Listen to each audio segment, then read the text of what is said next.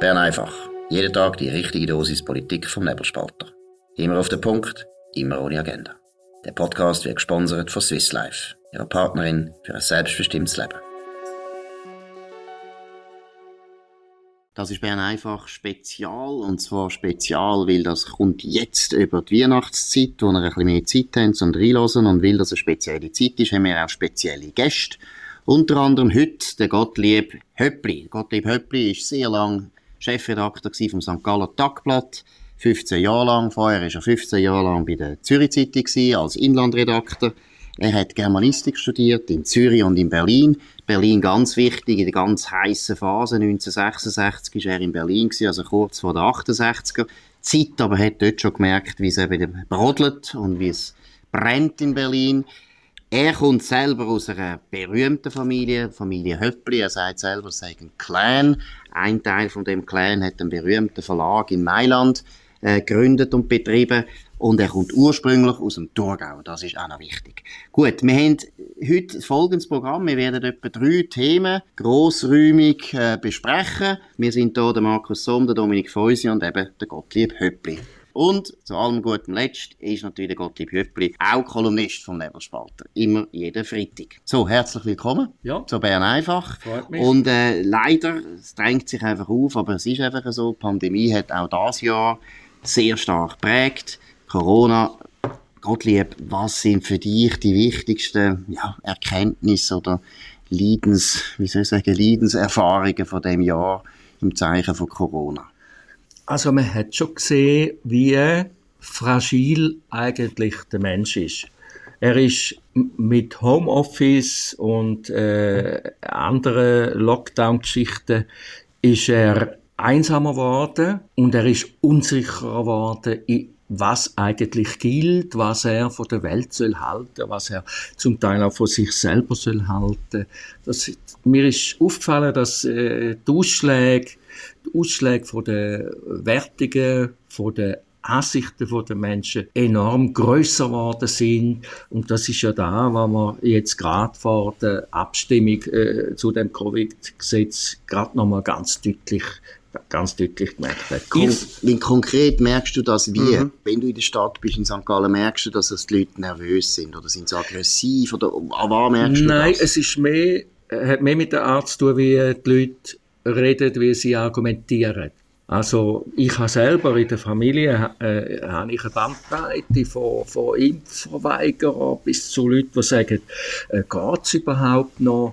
Äh, das ist, äh, wir wollen, wir wollen uns, unsere Freiheit besteht darin, dass wir nicht permanent eingeschränkt werden, sondern tatsächlich können reisen und so weiter. Unsere Appenzellerbauern, die natürlich den ganzen Jahr, das ganze Jahr auf ihrem Hemdli sitzen äh, und nicht können reisen, schon wegen ihren Kühen, äh, die haben natürlich das Problem nicht. Die, die, fühlen sich nicht eingeschränkt. und das ist ja typisch der Grund, wieso gerade die, die Appenzeller äh, derart äh, gekopft haben im, im, Zusammenhang, im Zusammenhang mit der Covid-Abstimmung.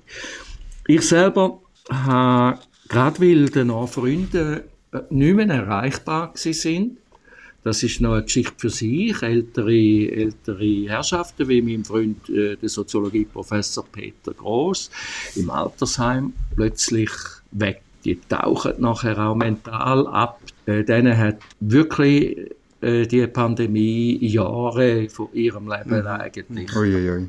weggenommen. Das ist nicht lustig. Ich selber habe gemerkt an mir selber, ich habe in dieser vielleicht doch eine Art Rückzugsbewegung habe ich lieber große schöne Bücher gekauft, äh, wo, wo mir eine Welt erschlossen haben, zum Beispiel äh, die Renaissance, äh, Wunder, also ewige Werte, he? ja, auf eine Art ewige auf eine Art Werte. schon, von Leuten, wo mir auch Freude machen. Und da hat es äh, Leute drunter, wie der Volker Reinhardt, wo ich gesagt habe, oh, die Historiker, ah, die machen nicht nur noch Bücher mit äh, Packpapierumschlägen fürs Sozialarchiv. Nein, die machen wieder schöne Bücher, setzen sich mit dem Gut. gesamten Besteck, das der Historiker ja. hat, mit, mit Geschichte auseinander.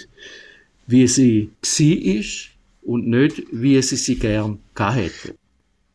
Also Dominik, du bist natürlich in einer ganz anderen Situation gewesen. Du bist im Bundeshaus, du hast die ganze Politik natürlich äh, sehr eng mitverfolgt. Was ist dein wichtigster Eindruck von dem Jahr, was Corona betrifft? Ja, es ist einfach ein extremes Jahr gewesen, weil wir irgendwie aus dieser Pandemie nicht rausgekommen sind. Ich habe Anfang Jahr noch gedacht, ja, das geht dann vorbei. Man hat ja das Gefühl, der Sommer kommt, die Zahlen gehen zurück und dann haben wir dann das einigermaßen geschafft, zusammen mit der Impfung. Und das ist nicht wahr geworden. Wir stecken immer noch drin und, und es ist halt immer ein Abwägen. Ich weiß nicht, wie du das siehst, Gottlieb, aber es ist ein bisschen äh, eine Frage, wird die Pandemie, wird sie letztlich von der Politik verwendet, um weiter die, die, die Machtballung können auch zu behalten? Oder ist es wirklich noch, wirklich noch ein Problem? Und, und da habe ich manchmal schon meine Zweifel. Es gibt wahrscheinlich ein bisschen beides. Was ich nicht glaube, ist, ist, dass ein großer Plan hinter dem, genau, ich dass, äh, dass die, die jetzt regieren, Kompetenzen zum Teil an sich man kann sagen, reissen oder sie sich verschaffen mit einem Gesetz, wo man sicher äh, ein bisschen gescheiter hätte können formulieren. Aber für mich ist das mehr ein Zeichen von, dass die selber nicht genau wissen, was sie machen wie weit sie dürfen gehen, wie weit sie sollen gehen, was mhm. eigentlich der richtige Weg ist. Und damit sind sie natürlich genau gleich weit wie wir alle. Wir wissen es alle nicht. Also ich glaube, es ist eher, ich würde das jetzt auch ein bisschen so unterstützen, was der Gottlieb sagt. Es ist doch eher so, Behörden sind überfordert mhm. und Behörden haben eine panische Angst. Und das, glaube ich, ist typisch für unsere Generation. Eine panische Angst, Fehler zu machen. Und weil sie so panische Angst haben vor Fehlern, machen sie wahrscheinlich zu viel. Also es ist nicht einmal eben, ich würde es ja noch verstehen, wenn sie Freude hätten an der Macht und wenn sie genau. das würden wirklich an sich reissen wie irgendwie die Leninisten oder wie, wie äh, Maoisten. Aber das ist nicht einmal der Fall, sondern es ist eher, glaube ich, totale Angst zu versagen. Also für mich eine spezielle Person in dieser Beziehung ist Nathalie Rickli, Gesundheitsdirektorin mhm. im Kanton Zürich, SVP, weiß Gott, keine Linke, meiner Meinung nach eine gute Politikerin eigentlich, aber jemand, der jetzt in dieser Pandemie wahnsinnig Angst hat, dass sie einen Fehler macht. Und deshalb tun sie so übertrieben, überziehen. Ist auch nicht ein schweizerisches Phänomen, ist eigentlich, finde ich, international. Oder was meinst du, äh, Dominik? Ja, das ist natürlich, oder? Also Politiker sind vor allem getrieben, besonders in der Schweiz, keinen Fehler zu machen. Aber das spiegelt natürlich nur das Sicherheitsbedürfnis in der Bevölkerung, oder? Wir, wir wollen wahrscheinlich, wir sind völlig fixiert auf Sicherheit, insbesondere im Gesundheitsbereich. Gesundheit ist das höchste Gut, oder? Das hat man jahrelang gesagt und welche Auswirkungen der, der, der Satz vielleicht hat, haben wir erst jetzt gemerkt. Genau. Das Beispiel von der Nathalie Rickli zeigt natürlich auch, sie ist von zwei Seiten her unter Beobachtung. Also sie wird gerade von zwei Seiten ganz scharf beobachtet. Manchmal kann man wahrscheinlich, wenn sie überhaupt nur schon einen Schritt macht, macht sie von die einen Seite einen Fehler.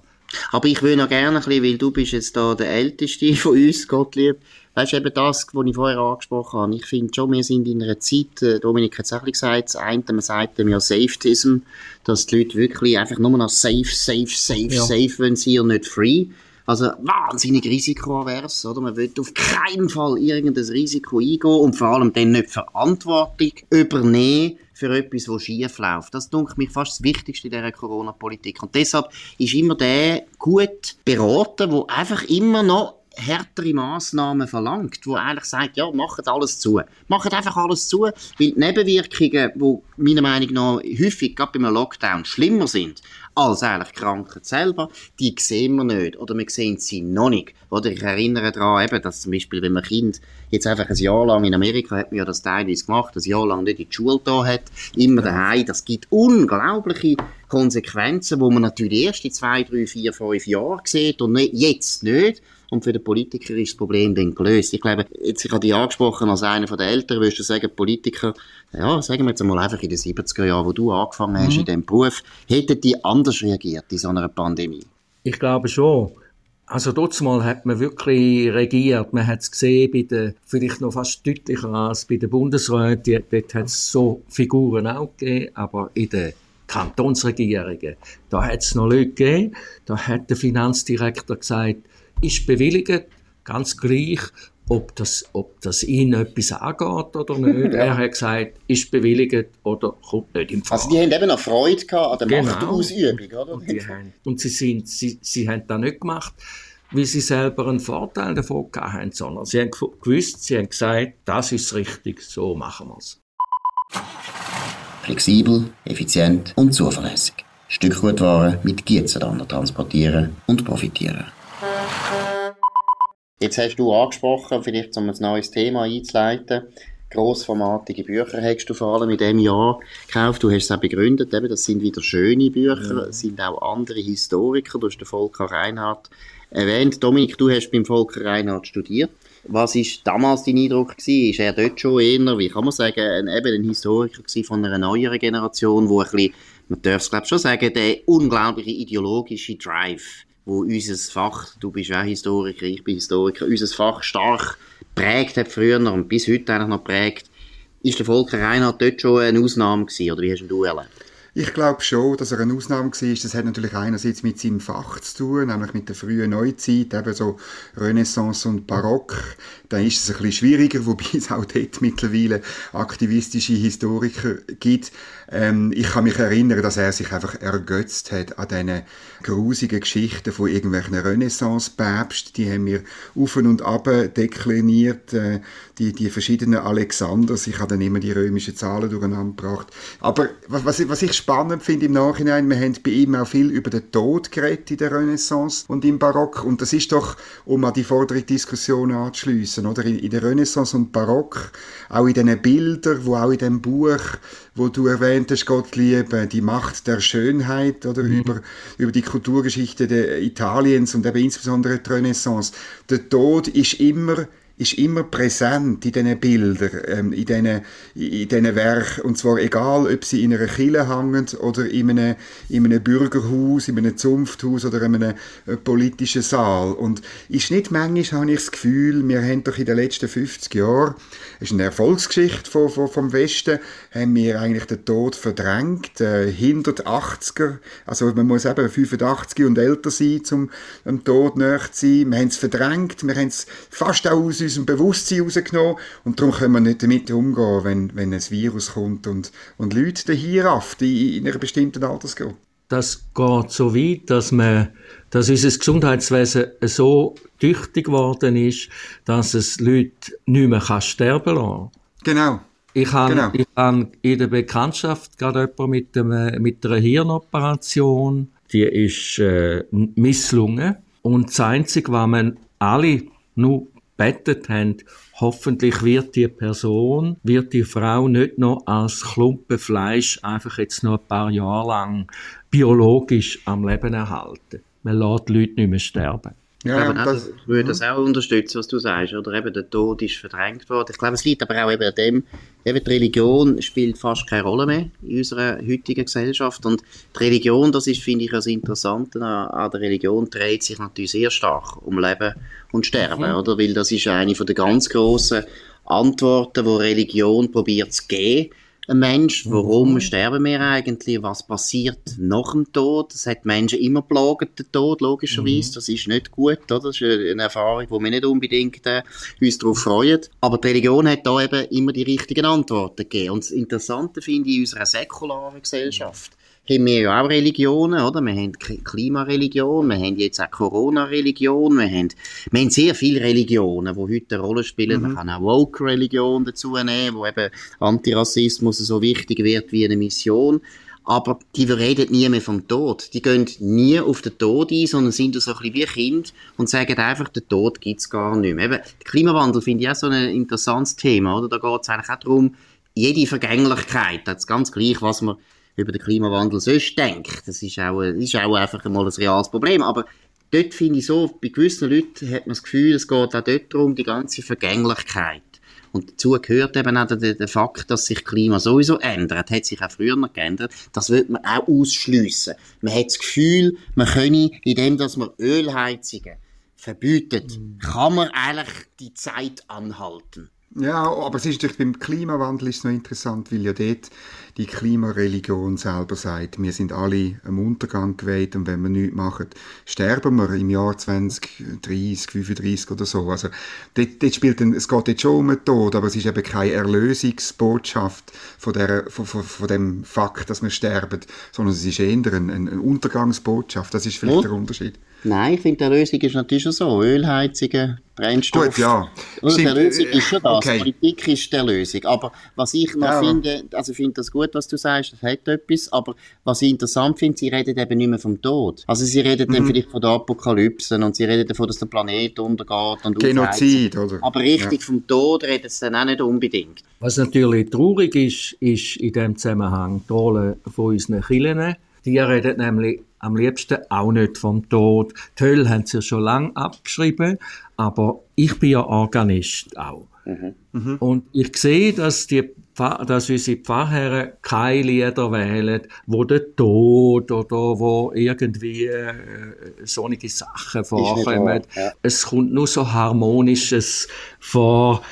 äh, und auf Fragen, äh, Fragen nach dem Tod, denen gehen sie eigentlich auch am liebsten aus dem Weg. Das ist interessant. He? Also das ist schon so. He? Sogar Kille, wo eigentlich, ich glaube immer, nämlich die wichtigste Kernbotschaft ist ja von der Kirche nicht der Tod. Wir müssen euch mit dem Tod beschäftigen. Genau. Und du gehst ja, wenn du in die Kirche gehst, natürlich vor allem die katholischen Kirchen, siehst du ja eigentlich überall den Tod. Überall sind Leute am Sterben. Und das ist, das, das, das ist schon interessant. Ja, nein, und es sind auch Fragen, wo, wo ich kann jetzt von meiner Familie reden. Also auch meine Kinder haben existenzielle Fragen. Sie wollen wissen, warum dass man lebt und warum dass man stirbt mhm. und so. Und nachher gehen sie in Religionsunterricht und machen die Collagen über Food Waste, oder? Und das regt meine, genau. das regt meine Kinder regt das so auf, oder? Sie sagen mittlerweile, sie gehen lieber ministrieren, weil das, weil das, weil das interessanter ist, da kann man darüber streiten, äh, als, als eben Collagen über Food Waste oder, oder Regenwald zu machen. Und äh, ja. äh, das ist einfach, manchmal hat man das Gefühl, da ist eine Institution, äh, wo, wo sich aus, aus Angst vor der eigenen Botschaft eigentlich Suizid oder? Absolut. genau. Also ich würde jetzt da schnell noch Lanze brechen fürs Ministrieren. Ich habe immer sehr gut geschlafen während dem Ministrieren. Sehr gut. ich habe immer vergessen, die Glocke zu läuten. Deshalb bin ich immer beim Pfarrer. Ich bin nachher nicht befördert worden für den gibt auch ich habe gar nie dürfen. Einmal, ich habe natürlich dürfen, aber katastrophal und häufig auch verschlafen. Nicht einmal, nicht, nicht einmal gegangen. Aber ist ja gleich. Ich würde noch als letztes Thema ansprechen. Gottlieb, du bist schon sehr lange in den Medien wie würdest du Medien beurteilen, jetzt in dem Corona-Jahr? Was ist so dein wichtigster Eindruck? Also die Medien, in denen ich ja die war und wo ich bis heute im Briefkasten habe morgen und, und morgen am 6 Uhr raus, rausfischen, die geben sich und haben Mühe. Also ich nehme an, St. Gallen Tagblatt und Zürich Zeitung ist das. Genau, das ja. sind die, die haben wirklich Schwierigkeiten und ein Teil von diesen Schwierigkeiten, für die können sie nichts. Aber ein Teil von den Schwierigkeiten ist selbst verschuldet. Wie man als Verlagschef kann darauf kommen, dass ein älteres Publikum einfach wird verschwinden und dass man heute mehr investieren muss, das kann ich bis heute nicht begreifen, weil es ist genau gleich wie beim älteren Konzertpublikum. Wegen dem stirbt das Tonhallenorchester nicht aus, weil es kommen immer wieder graue Häupter nach, sogar mehr, sogar besser bildete, sogar interessiertere. Und das wäre das Publikum, das wird von den, von den Medien heute, auch meinem eigenen Medium, vom Tagblatt, wo ich war, überhaupt nicht checken. Mhm. Man bringt lieber zwölf Seiten von 24 über Fußball. Da haben die tatsächlich einmal geschafft, die Halbzeitung. Wegen, wegen dem Sieg über Frankreich seinerzeit äh, voll zu pflastern. Ähm, ich habe eine öffentliche, öffentliche Protestnote äh, nachher geschrieben, weil ich finde das ein vollkommener Unsinn, weil wegen dem holt man keinen einzigen von diesen Fans aus dem Kribund Park ins Abonnement über vom Tagblatt. Dafür werden über Konzerte, über andere Sachen wird nicht mehr berichtet. Man hat Ressourcen nicht mehr. Aber jeder, der in diesem Konzert drin ist, der liest eigentlich das Tagblatt. Aber die sind nicht mehr interessant. Jetzt tun wir ja bald abstimmen. Im Februar stimmen wir über das Mediengesetz ab. Genau.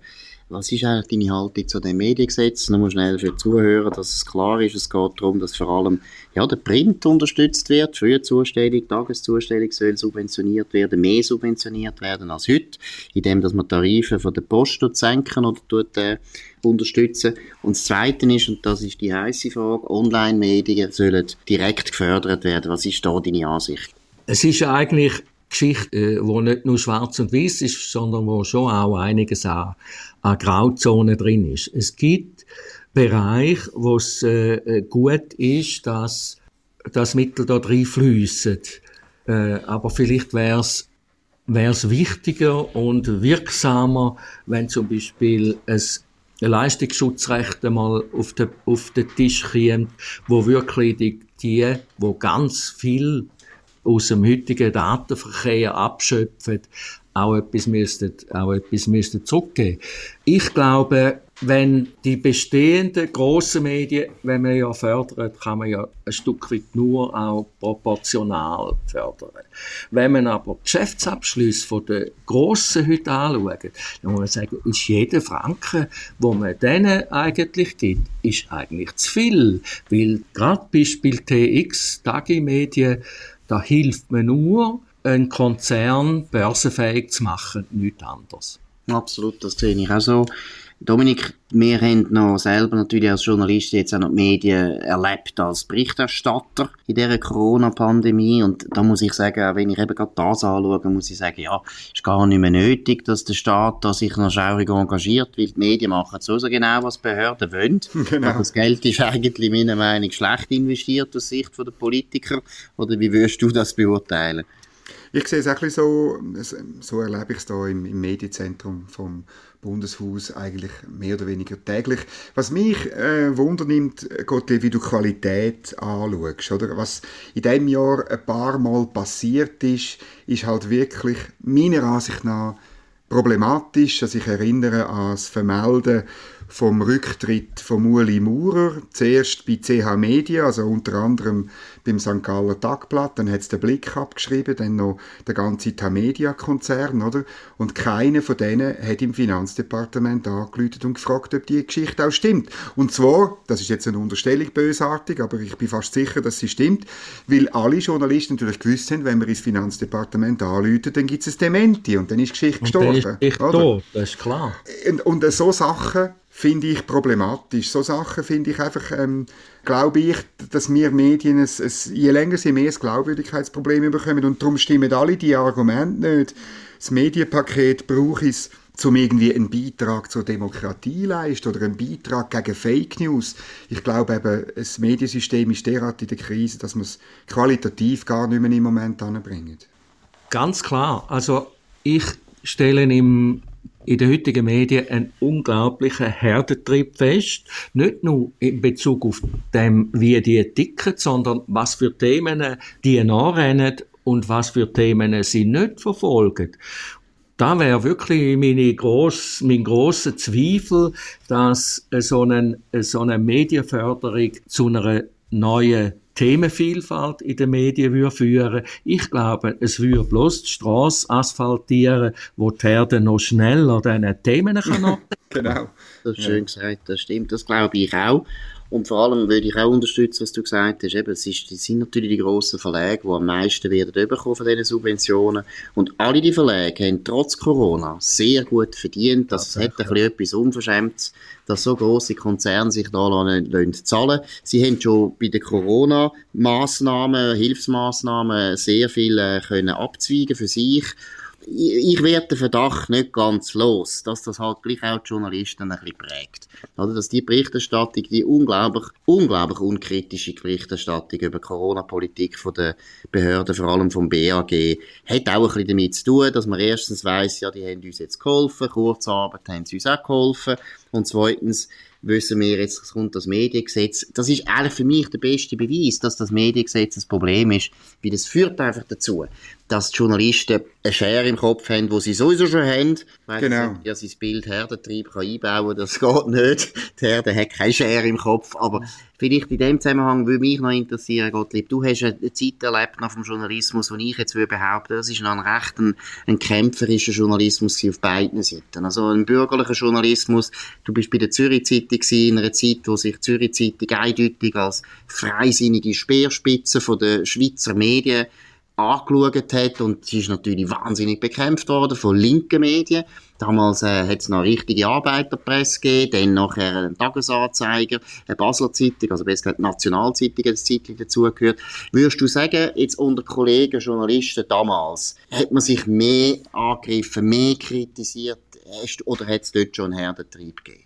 Nein, in dieser Form nicht.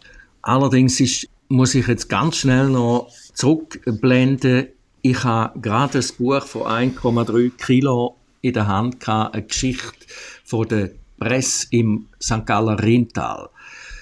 Und was dort abgegangen ist im 19. Jahrhundert, ein Kampf, eine gegenseitige Presse, der Pionier im Rintal, der erste, der ist derart an die Kasse gekommen, dass er nach Amerika hat müssen auswandern, weil er den Prozess nicht mehr, er wäre in die Kiste gekommen und es wäre fertig gewesen. Also, heute, was ein Kampf stattfindet in den, in den Social Media, ist also kein bisschen schlimmer, als was da passiert ist.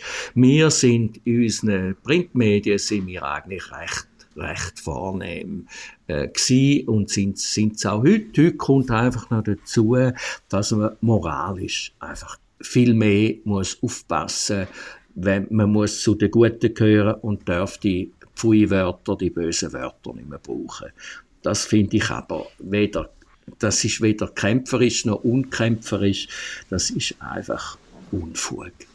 Dominik, würdest du sagen, dass die Moralisierung, wo wir eben ja mir selber auch feststellen, behindert die eigentlich die journalistische Arbeit heute, wenn du jetzt das Bundeshaus beobachtest?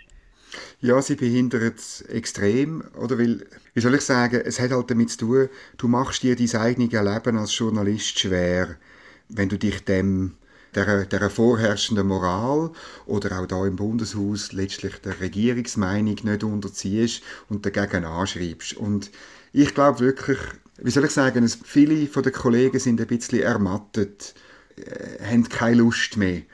Ja, auf das Widerborstigen, auf das, auf das Dagegenhaben, das ist mühsam. Du kannst dir da in dem Bundeshaus das Leben gut einrichten, aber dann musst du das Widerständige das, äh, ich sage jetzt mal, innerschweizerische, vielleicht eben auch ostschweizerische, musst ablegen. Und, und dann geht es viel besser. Sag mal konkret, wenn du sagst, das Leben schwer machen, wie tut sich das konkret äußern für einen Journalist? Das hat als zu mit den Fragen, oder? Also ich, ich, grundsätzlich stelle ich immer giftige Fragen. Das ist, äh, es, es, das hat dazu geführt, eine kleine Anekdote, sie stammt aber aus vor der Corona-Zeit, dass einmal der, der Alain Berset vor der Medienkonferenz zu mir gekommen ist und mich gefragt hat, Herr Feusi, wollen Sie die böse Frage jetzt schon stellen, oder? Und das, ja, ich hatte das als, natürlich hat er mir auch den Schmaus bringen, ähm, aber, ja, aber das, es zeigt mir, dass er das erwartet und es zeigt mir, dass er seine Rolle sieht und aber auch meine Rolle respektiert und ich gebe zu, ich respektiere ihn auch in seiner Rolle, aber meine Aufgabe ist, möglichst eine, äh, eine giftige Frage zu stellen zu dem, was er da erzählt. Und meine Erfahrung ist halt wirklich, die meisten von meinen Kollegen stellen gar keine Fragen. Aber sie schreiben mit wie verrückt, oder? Aber haben Sie denn, ich meine, wenn Sie jetzt kritisch werden, haben Sie den Nachteil auf Ihren Redaktionen? Kommen sie unter Druck? Werden sie gemobbt? Nein, oder sind hast... Bundesbehörden für unfreundlich? Was muss man sich unter dem vorstellen? Du hast natürlich unter Umständen den Nachteil, bei der, sagen wir, bei der Entourage von Alain Berset. Also du, du, du kommst dann weniger Informationen über, schon gar nicht irgendwelche heiße Informationen, oder? Ähm, schon gar nicht irgendwelche Papier, wo, wo, wo man dir vielleicht zusteckt. Und natürlich muss man Quellen, das weiss der Gottlieb auch, man muss Quellen pflegen. Aber es braucht auch eine gewisse Distanz. Man muss auch manchmal einer Quelle sagen, schau, dass ich jetzt über deinen Chef, den Bundesrat sowieso, halt auch mal ein kritisches Porträt schreiben, mit dem musst du können leben, oder?